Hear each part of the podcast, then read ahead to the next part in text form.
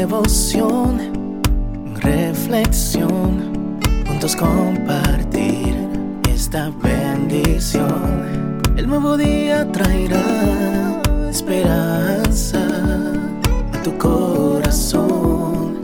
Qué bendición. Darwin Rodríguez, el podcast. Meditaciones matinales para adultos. Plenitud en Cristo. Escrita por el pastor Alejandro Bullón. Intercede.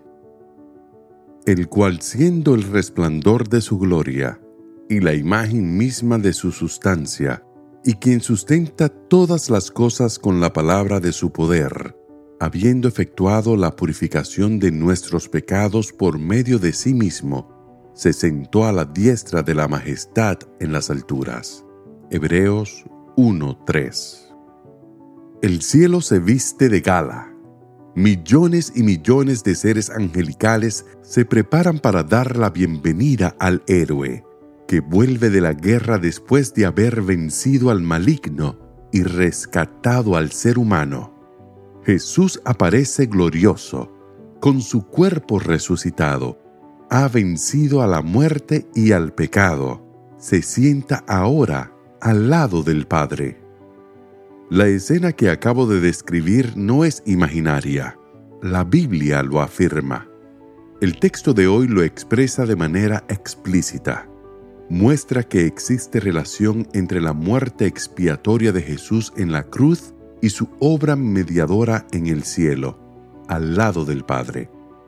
El autor de la epístola a los hebreos indica que, después de haber efectuado la purificación de nuestros pecados en la cruz, se sentó a la diestra de la majestad en las alturas. Jesús ya murió, subió a los cielos, está a la diestra del Padre, y desde ahí añade Hebreos 7:25, puede salvar a los que por él se allegan a Dios.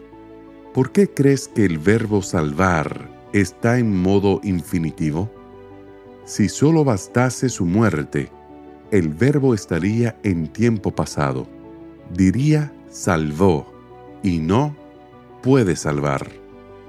Lo que Pablo quiere significar es que, a pesar de que la muerte de Jesús en la cruz fue completa en lo que se refiere al sacrificio, esa muerte no le sirve al ser humano, a menos que vaya a Jesús con fe y reconociendo que pecó y que necesita de salvación.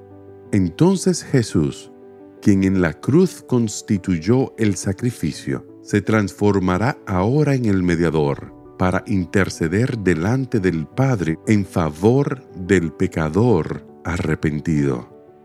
Solo entonces lo que Jesús obró en la cruz del Calvario tiene valor para el ser humano.